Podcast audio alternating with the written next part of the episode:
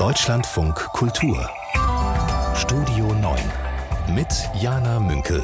Zu Gast ist der Dokumentarfilmer und Autor und Journalist und ich könnte das noch fortsetzen, preisgekrönte Dokumentarfilmer auf jeden Fall, Stefan Lambi. Hallo, herzlich willkommen. Heute sind Sie zugeschaltet aus Hamburg und ich freue mich sehr, dass Sie da sind. Hallo Frau Mücke, ich freue mich auch.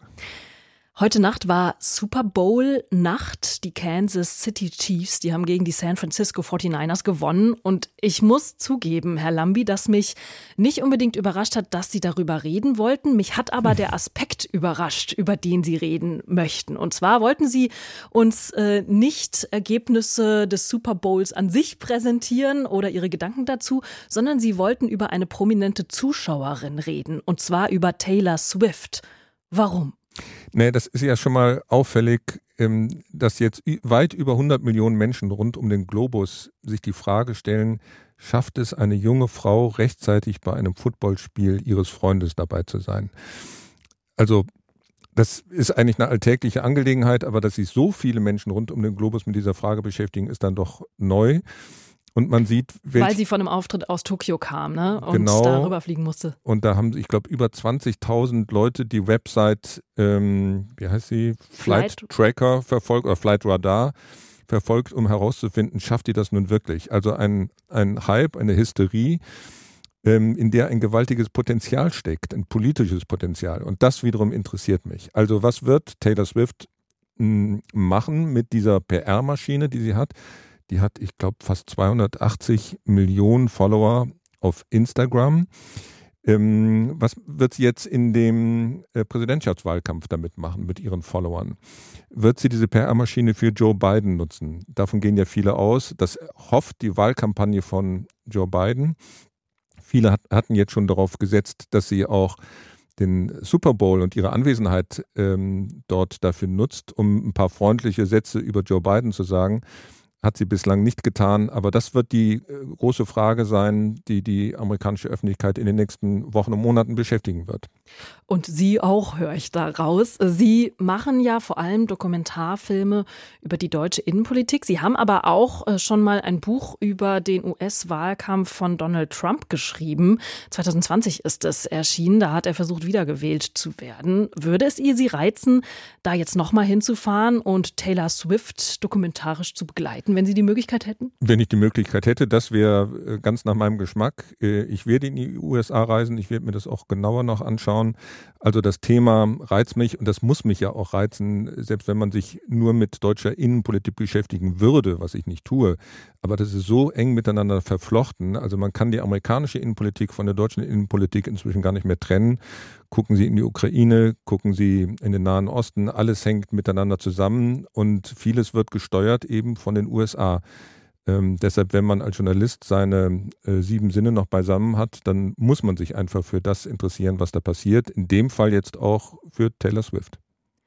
Stefan Lambi mit klaren Worten hier bei uns im Deutschlandfunk Kultur. Und wir interessieren uns in dieser Sendung ja glücklicherweise für das, was passiert und bleiben dann nicht nur beim innenpolitischen Geplänkel, hätte ich jetzt fast gesagt. Das würde dem aber auch nicht gerecht werden. Also bei den innenpolitischen Themen. Wir sortieren wie immer die Themen dieses Tages und wir sind gleich bei den Trump-Aussagen zur NATO, die er am Wochenende getätigt hat und bei den Reaktionen darauf. Donald Trump hat mit einer Aussage bei einem Wahlkampfauftritt am Samstag einen Satz gesagt, der mal wieder ziemlich um die Welt geht. Er hat gesagt, ein Präsident eines großen Landes habe ihn einmal gefragt, ob die USA dieses Land auch dann noch vor Russland beschützen würden, wenn es die Verteidigungsausgaben nicht zahle. Und Trump sagt, er habe geantwortet, nein, ich würde euch nicht beschützen. Er würde Russland dagegen sogar dazu ermutigen, zu tun, was auch immer zur Hölle sie wollen. Trump sagt also, ich fasse es nochmal zusammen, liebe NATO-Partner, wenn ihr euren finanziellen Verpflichtungen nicht nachkommt, dann würde ich euch keinen Schutz vor Russland gewähren. Stefan Lambi, auf einer Skala von 1 bis 10, wie sehr gruselt Sie diese Aussage? 10. Also äh, im Englischen, das muss man sich nochmal auf der Zunge zergehen lassen, spricht er davon, I would encourage them to do whatever the hell they want to do. Also nehmen wir das mal wörtlich. Er stößt aus meiner Sicht damit das Tor zur Hölle auf, zumindest für uns Europäer. Jetzt gibt es zwei Lesarten, wie er das gemeint hat. Die freundliche Lesart ähm, ist, Trump will die Verbündeten in Europa unter Druck setzen, damit wir unsere Verteidigungsausgaben erhöhen. Die unfreundliche und aus meiner Sicht sehr realistische Variante ist, ähm, der hat nicht wirklich Interesse an der NATO. Also für Trump ist Politik, das wissen wir, ein Geschäft und Europa ist ein Konkurrent für die amerikanische Volkswirtschaft. Und deshalb hat er überhaupt kein Interesse daran, für unsere Sicherheit aufzukommen, zu bezahlen. Das kann man irgendwie verstehen, aber äh, das hat er ja auch, als er Präsident war, ähm, immer mal wieder gesagt, vor allem in Richtung Merkel, Deutschland.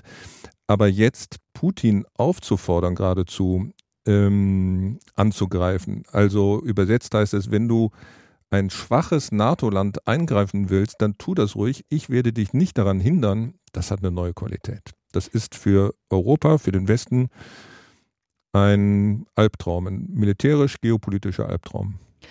Jetzt fand ich die Reaktion des Vorsitzenden der Münchner Sicherheitskonferenz, Christoph Heusgen, ähm, relativ angenehm zu lesen, muss ich sagen. Der hat gesagt, mich überrascht das überhaupt nicht. Trump hat schon länger auch damit gedroht, hat er ja auch, äh, die NATO eben nicht mehr so wichtig zu nehmen. Und er habe schon 2017 als US-Präsident die Forderung an die NATO-Bündnispartner gehabt, dass die Verteidigungsausgaben erhöht werden. Und Christoph Heusgen, der Chef der Münchner Sicherheitskonferenz, sagt, ja, das hat er jetzt auf die ihm eigene Art nochmal betont.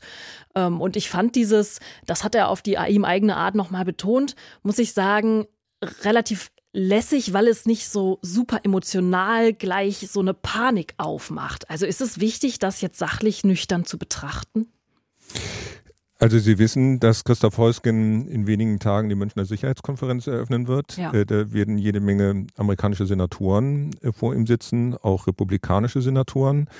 Ich glaube, man muss das vor dem Hintergrund äh, der jetzt anstehenden Tagung äh, verstehen, dass es sich so diplomatisch gibt. Christoph Heusgen ist sehr wohl auch in der Lage, undiplomatisch zu reden. Dass er das jetzt so tut, ähm, erkläre ich mir, wie gesagt, mit der bevorstehenden ähm, äh, Sitzung, Tagung. Aber Sie haben ja eben in Ihren Nachrichten unseren Bundespräsidenten eingespielt. Das war doch kernig. Ähm, und ich habe Frank-Walter Steinmeier ähm, gegenüber ähm, einem Mann, der demnächst sein Amtskollege sein kann, möglicherweise sein wird, noch nie so oder selten so ähm, deutlich gehört, ähm, wie, wie in dem O-Ton, den Sie eben eingespielt haben. Und wenn man sich mal überlegt, was der ähm, Trump eigentlich meint, also lassen wir uns das wirklich auf der Zunge zergehen. Er will NATO-Länder, die nicht das 2-Prozent-Ziel erreichen, Wladimir Putin ausliefern. Und Deutschland hat im Jahr 2022, ich habe das nochmal nachgeschaut, 1,39 Prozent des Bruttoinlandsproduktes für Verteidigung ausgegeben. Und in diesem Jahr mit Ach und Krach werden wir die 2 Prozent schaffen. Da gibt es Berechnungen von der Deutschen Gesellschaft für Auswärtige Politik, die das ähm, bestreitet. Die sagt, nee, wir werden das Ziel verfehlen. Übersetzt heißt das, Trump meint Deutschland. Nicht nur Deutschland, aber auch Deutschland. Und ich finde, da hört die diplomatische Sprache ähm, irgendwann auf. Hier geht es um, um Sicherheitsinteressen, wie sie massiver nicht sein können. In Europa tobt ein Krieg. Wir haben es mit einem aggressiven äh, Imperialisten in Moskau zu tun und das muss man auch mal aussprechen. Wie sehen Sie denn, wenn wir nochmal in die USA zurückschauen, die Chancen aber von einem Joe Biden, das zu verhindern. Also Sie haben ja gerade selber auch schon gesagt, dass Sie viel in den USA unterwegs waren, auch noch mal hinfahren werden. Sie haben gemeinsam mit dem Journalisten Klaus Brinkbäumer auch ein Buch geschrieben über die USA, als Donald Trump seine Kampagne für die Wiederwahl eröffnet hat. Und dieses Buch, da haben Sie auch im Weißen Haus recherchiert, Sie waren beim Vorwahlkampf der Demokraten auch dabei, das haben Sie im Wahn genannt. Ist da momentan ein Biden, der ab und zu mit Gedächtnisaussetzern auffällt? Ist da ein Biden, der dieses, der diesen Wahn, der diesem Wahn begegnen kann aus Ihrer Sicht? Ja, schon, äh, weil die amerikanische Bevölkerung ja inzwischen äh, gezweiteilt ist. Äh, da gibt es viele, die dem Trump auf den Leim äh, gehen, aber viele, ähm, die auch geradezu angewidert sind von der ungehobelten Sprache, äh, von den Lügen, die auch den 6. Januar ähm, 2021 nicht vergessen. Ähm, so, und die äh, richten ihre Hoffnung auf den amtierenden äh, Präsidenten, auf Joe Biden, aber die sind natürlich jetzt auch ähm, verschreckt ähm, äh, von den Gedächtnislücken des 81-Jährigen, die ja jetzt auch amtlich nachgewiesen wurden durch diesen Untersuchungsbericht, der vergangene Woche veröffentlicht wurde. Ähm, also haben die, die äh, Amerikaner und äh, Amerikanerinnen und Amerikaner die Wahl zwischen zwei Übeln. Man kann sagen, ähm, dieses Land ist unfit for office wegen der beiden Kandidaten, die zur Wahl stehen. Der eine aus den Gründen, über die wir gerade gesprochen haben, und der andere äh, wegen seines sehr fortgeschrittenen ähm, Alters und ähm, doch der abnehmenden intellektuellen Fähigkeit, zumindest was die, die öffentlichen Äußerungen betrifft. Ähm, achten Sie mal darauf, ähm, wann Joe Biden welche Pressekonferenz gibt oder nicht gibt. Ich war vor zwei Jahren ähm, mit Olaf Scholz im Weißen Haus. Das war der Antrittsbesuch von Olaf Scholz. Danach hat Joe Biden eine Pressekonferenz gegeben, gemeinsam mit Olaf Scholz. Jetzt war Olaf Scholz letzte Woche wieder da. Danach gab es keine Pressekonferenz. Aus guten Gründen.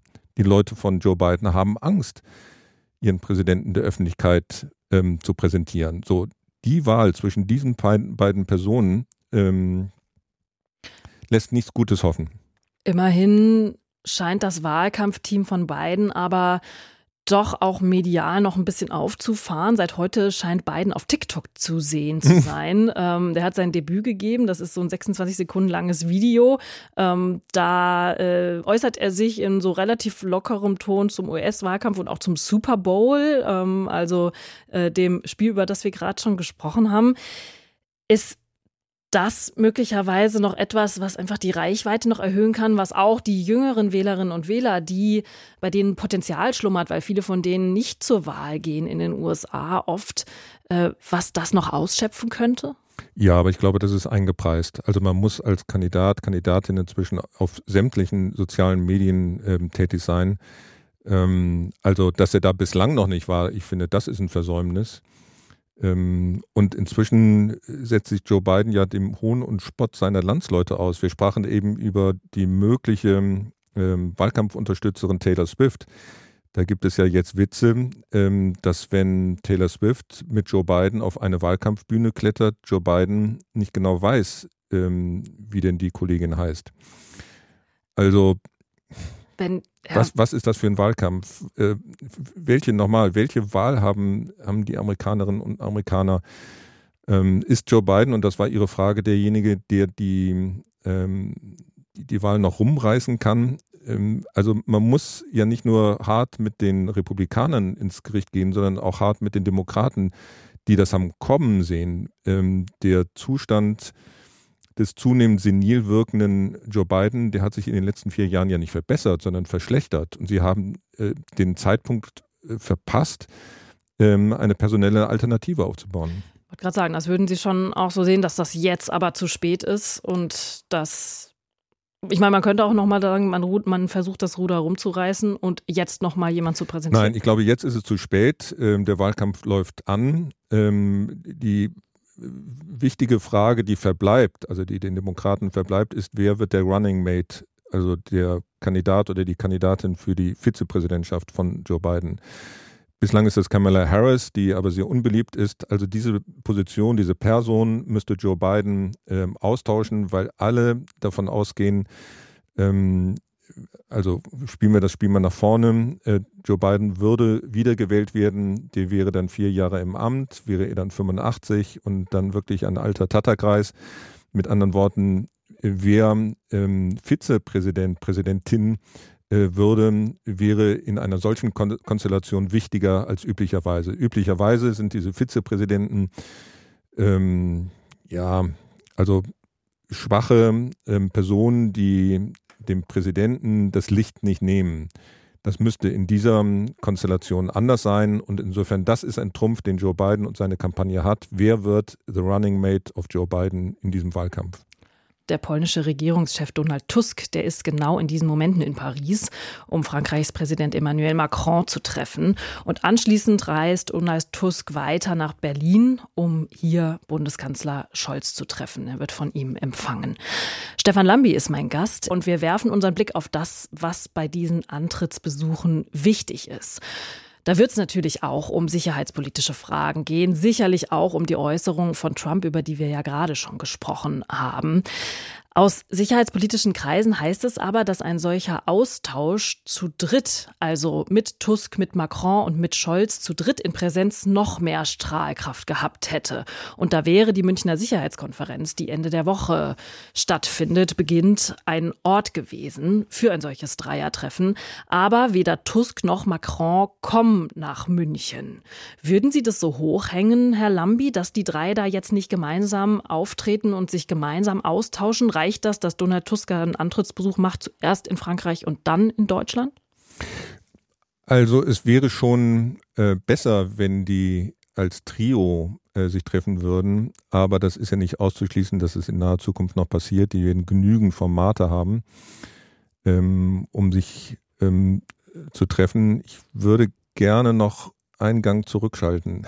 Sehr gern. Ähm, ich habe ja. Von fünf auf drei oder so. Nee, äh, nochmal zurück zu unserem Gespräch vorhin. Und das ist ja miteinander verknüpft. Also ich habe ja den Olaf Scholz in den letzten drei Jahren äh, ziemlich genau äh, oft aus der Nähe beobachten können. Erst im Wahlkampf, dann auch als Bundeskanzler. Und ich habe noch nie Olaf Scholz mit so viel Angst vor einem Sieg Russlands erlebt wie in den letzten Tagen. Ähm, Woran machen Sie das fest? Ähm, der hat in Washington wörtlich gesagt, wir sollten nicht drum herum reden. Und wenn der Kanzler, wenn Olaf Scholz schon davon spricht, mal nicht drum herum zu reden, der ein Meister des Drumherumredens ist, also wir sollten nicht drum herum reden für die Frage, ob die Ukraine in der Lage sein wird, das eigene Land zu verteidigen, ist die Unterstützung der Vereinigten Staaten unverzichtbar. Mit anderen Worten, wenn Trump gewählt wird, wenn Trump die Unterstützung der Ukraine reduziert oder gar ganz einstellt, dann ist die Ukraine verloren. So muss man das lesen. Davor hat Olaf Scholz Angst. Davor hat ähm, Donald Tusk Angst, ähm, der natürlich geografisch noch, noch, viel dichter dran sind, mhm. ähm, ist ähm, mit Polen. Und insofern macht dieser Besuch von Donald Tusk ähm, erst in Paris und dann in Berlin nochmal auch vor dem Hintergrund dieser aktuellen Äußerung von Donald Trump ähm, eine andere, viel brisantere Bedeutung als bei üblichen Antrittsbesuchen. Das wird das große Thema sein. Ähm, Polen ist allerdings in einer etwas anderen ähm, Situation als Deutschland, weil Polen in den letzten Jahren ähm, seine Militärausgaben drastisch erhöht hat. Also die waren 2019 bei 1,98 Prozent des Bruttoinlandproduktes und im letzten Jahr bei 3,9 Prozent. Das heißt, die haben das verdoppelt. Das, was Deutschland eben nicht getan hat. Das hat Polen getan. Und insofern ähm, könnte sich Donald Tusk äh, zurücklehnen und sagen, na, der Trump, der meint nicht uns, äh, die Polen, sondern der meint äh, andere Länder, vor allem ähm, Deutschland, aber so einfach ist es dann doch nicht. Ja, da springt dann doch so ein Mitgehangen, mitgefangen mit, um das mal so äh, platt auszudrücken. Jetzt Na, der, der wird sich die Frage stellen, wenn denn ähm, Russland, sagen wir, das Baltikum angreift, ähm, wer wird dem Baltikum, also Lettland, Litauen, Estland, äh, wirklich zur Seite stehen? Ja. Also nach den aktuellen Äußerungen von, von Trump ähm, kann man nicht davon ausgehen oder muss man nicht davon ausgehen, etwas vorsichtiger formuliert. Jetzt beschreiben Sie einen Bundeskanzler Olaf Scholz, der aber ja nach wie vor auf eine Unterstützung der USA auch zu setzen scheint oder zumindest sehr, sehr, sehr deutlich macht, dass er da weiter drauf setzen möchte. Ich habe heute Morgen aufgemerkt bei einem Interview mit dem SPD-Politiker Sigmar Gabriel, dem Vorsitzenden der Atlantikbrücke, da ging es auch um das, was jetzt zum Beispiel auf EU-Ebene verteidigungspolitisch passieren muss nach solchen Äußerungen von Donald Trump. Und da hören wir mal kurz rein, was er gesagt hat. Wir waren entlang der Demarkationslinie zum Warschauer Pakt verteidigungsfähig und zeigten das auch. Das gleiche müssten wir jetzt eigentlich ein paar hundert Kilometer weiter östlich wieder machen, an der Ostflanke der NATO. Die Bundesregierung hat ja angekündigt, dass sie mehr tun will. Das ist der richtige Schritt, aber es muss natürlich wesentlich mehr noch dazukommen. Aber ja, wir müssen unsere Verteidigungsfähigkeit gegenüber Russland unter Beweis stellen. Nicht, weil wir Krieg wollen, sondern um zu zeigen, dass man uns nicht rumschubsen kann. Also ich habe das deshalb eingespielt, weil er ja den Blick dann doch auch noch mal von den USA weg wirklich auf uns richtet und sagt, wir müssen aber auch wirklich hier was ändern, weil wir uns möglicherweise eben nicht auf die USA verlassen können. Geben Sie ihm da recht, Herr Lambi? Äh, Unrecht, aber ja, ich gebe ihm recht. Ähm, und das sage ich als ehemaliger Kriegsdienstverweigerer, ähm, mhm. der sich aus diesen Diskussionen ähm, fein hat raushalten können, die letzten Jahre und Jahrzehnte. Also die ähm, Situation, das Bedrohungsszenario ist natürlich ähm, seit dem Überfall vor fast genau zwei Jahren eine völlig andere. Ähm, insofern müssen wir auch neu denken. Und ich glaube, dass das uns als Gesellschaft sehr schwer fällt im Moment, trotz dieses Angriffs Russlands, trotz der schrecklichen Nachrichten, die wir jeden Tag in den Nachrichten verfolgen können. Da sind wir als, als Gesellschaft, als, als Kultur ähm, inzwischen zu träge und das wird jemand wie äh, Wladimir Putin ausnutzen können. Und insofern diese, diese Debatten, die auch von Boris Pistorius da angestoßen werden, mit dem äh, hässlichen Begriff kriegstüchtig, die sind richtig. Leider, verdammt mhm. richtig und notwendig. Also dem sollten wir nicht ausweichen, sondern dem sollten wir uns stellen als, als Gesellschaft, nicht nur als Verteidigungsministerium und als Bundeskanzler, sondern als Gesellschaft. Diese Debatten sind notwendig. Mhm. Ich bin gerade hängen geblieben an Ihrem Begriff. Wir sind äh, in unserer gesellschaftlichen Kultur zu träge geworden. Ähm, da kam mir gerade Polen in den Sinn, wo nach einem Regierungswechsel ähm, es ja mit einer enormen Kraftanstrengung verbunden ist, äh, von einem vorher autoritären Regime sich zu lösen. Und ähm, ich bringe das deshalb ins Spiel, weil das ja aber auch zeigt, dass eine Veränderung auch innenpolitisch möglich ist, die wiederum, und da sind wir wieder bei der Vernetzung des Ganzen, ähm, auch sich außenpolitisch auswirkt. Also haben Sie Hoffnung, wenn Sie auf Polen gucken, dass auch die EU so ein gesellschaftlicher Ruck, so eine Energie vielleicht anstecken könnte? Ja, unbedingt. Also ähm, da geht es ja nicht nur um Ruck und Energie, sondern es geht um ganz handfeste äh, Interessen. Da haben Sie recht. Ähm, es, es, gibt ein interessantes Buch von diesen beiden Harvard-Professoren, wie Demokratien sterben. Und darin steht, wie wichtig ähm, die Unabhängigkeit der Justiz ist, die Unabhängigkeit von öffentlich-rechtlichen Medien und so weiter. Also demokratische Institutionen. Und jetzt können wir in Deutschland, jetzt kann auch Olaf Scholz ähm, an der Nachbarschaft, am Beispiel der Nachbarn ablesen, Erstens, was passiert, wenn die Unabhängigkeit dieser demokratischen Institutionen gefährdet werden? Das haben wir in den letzten sieben, acht Jahren ähm, unter der PiS-Regierung in Polen äh, erleben müssen. Man kann jetzt aber auch erleben, ähm, wie notwendig ist und wie schwierig es ist, ähm, diesen Prozess rückabzuwickeln. Also wieder einen urdemokratischen, soweit man das sagen kann, mindestens demokratischen Zustand in Polen wiederherzustellen. Da müssen wir jetzt nicht immer nur in die USA blicken, wir haben das direkt vor der eigenen Haustür. Und das ist Anschauungsunterricht. Und auch darüber werden sich Olaf Scholz und Donald Tusk heute Nachmittag mit Sicherheit unterhalten.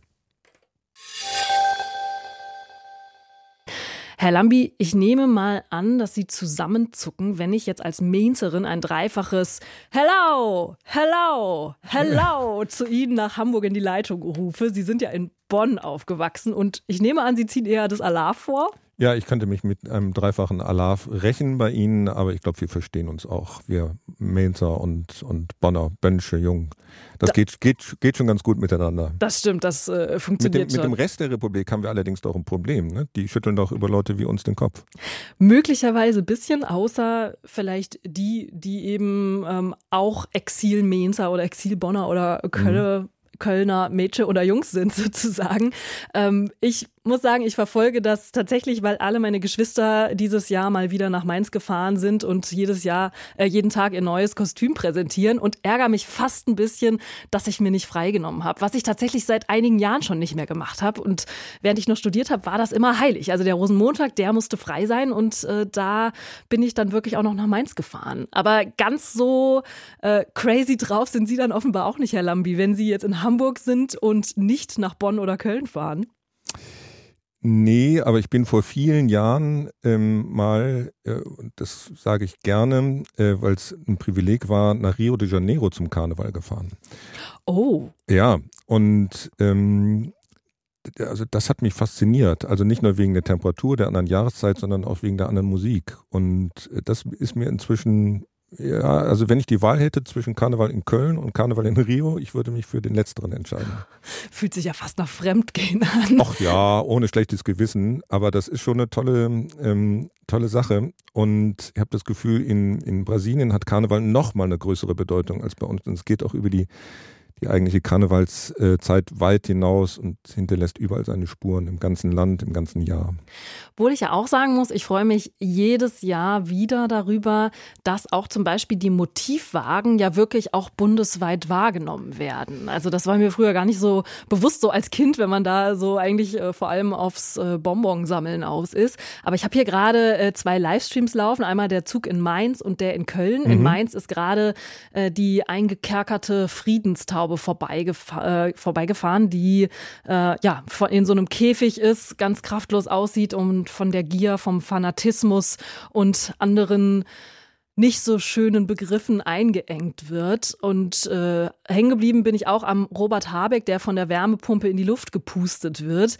Also ähm, doch auch immer so ein ganz guter Gradmesser, der selbst in diesen Zeiten zumindest bei mir auch so ein ganz kleines Aufatmen und so ein ganz kleines Augenzwinkern zulässt, angesichts dieser weltpolitischen Lage, die ja eigentlich nicht so viel zum Lachen übrig lässt. Ja, das nehme ich auch wahr und nehme das in den Abendnachrichten wahr, äh, die politische Bedeutung des Karnevals. Ähm, ich muss gestehen, und wenn Sie jetzt mich persönlich fragen, dass mir dieser Aspekt des Karnevals nie besonders wichtig war, ich weiß auch gar nicht, ob das im Laufe der Jahre, Jahrzehnte zugenommen hat, also dass der immer politischer, immer parteipolitischer wurde. Ähm, man muss, und das fällt mir so am Rande aufpassen, aufpassen, ähm, dass der, äh, vor allem der Fernsehkarneval nicht allmählich von der Politik gekapert wird. Also ich äh, denke an die, die Sitzungen, die im Fernsehen übertragen werden. Äh, da sieht man die Politikerinnen und Politiker äh, immer im Großformat eingeblendet, als wenn das ähm, eine Wahlkampfveranstaltung wäre. Heute Morgen habe ich mal den WDR eingeschaltet, Fernsehen, und dann begann der WDR seine Übertragung des Rosenmontagszuges mit einem langen Interview mit dem NRW-Ministerpräsidenten Hendrik Wüst.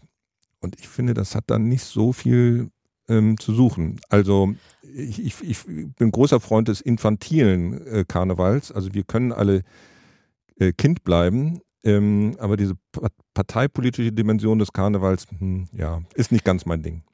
Aber ist nicht genau das, was dann auch eigentlich die Identität einer Region, eines Bundeslandes ausmacht? Äh, es ist ja am Ende ein Volksfest.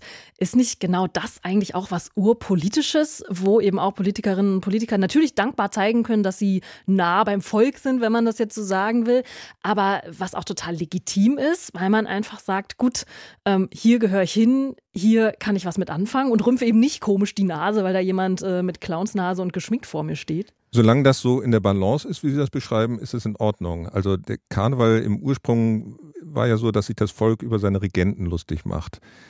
Ähm, Oder böse Geister vertreiben wollte. Das gibt's ja, auch. ich habe mal nachgeschaut, im alten Rom wurde während der Karnevalzeit wurden Hinrichtungen verboten. Also das war eine sehr schöne Tradition, fand ich.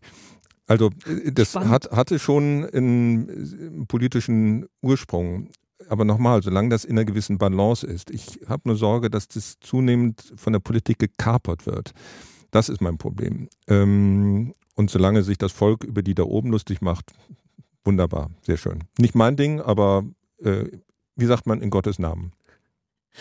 Dann interessiert mich jetzt noch, was Ihr schönstes Fassnachskostüm war, Herr Lambi. Also ich, ist das politisch korrekt zu sagen, ich hatte nur die Wahl zwischen Cowboy und Indianer? Ich glaube, das ist schon okay. Ja, dürfen wir? Ja, okay. Also, ähm, ich, ja, ich war Indianer und hatte so eine Friedenspfeife und meine Brüder, ich glaube, der eine war Cowboy und insofern wir waren dann gegeneinander.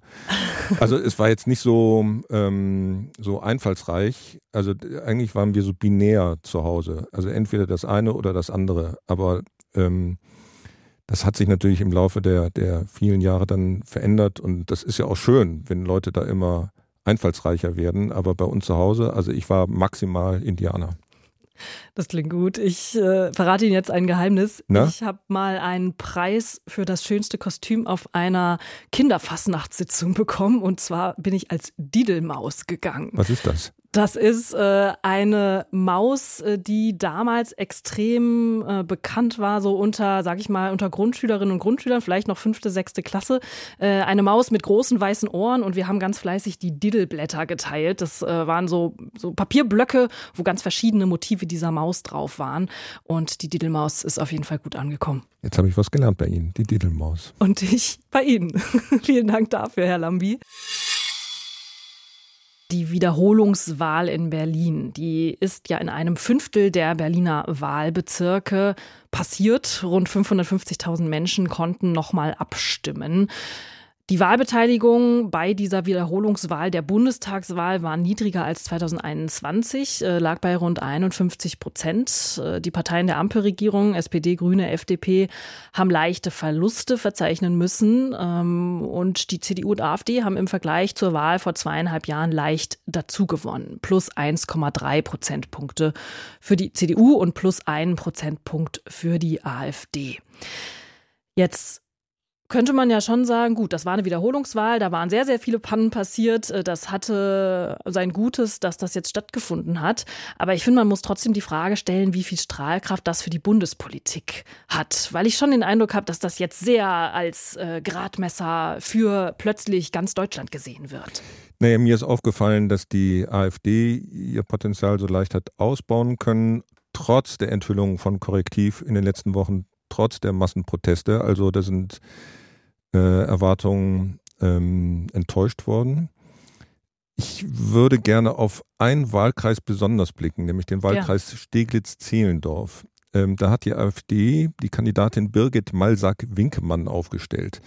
Die sitzt in Untersuchungshaft, ähm, weil sie äh, vor anderthalb Jahren ähm, bei einer bundesweiten Razzia festgenommen wurde, äh, wegen des Vorwurfs, ähm, bei einem Putsch gegen die Bundesregierung unter Führung von Heinrich dem Achten, also diesem Prinz Reuß, ähm, Justizministerin ähm, werden zu sollen.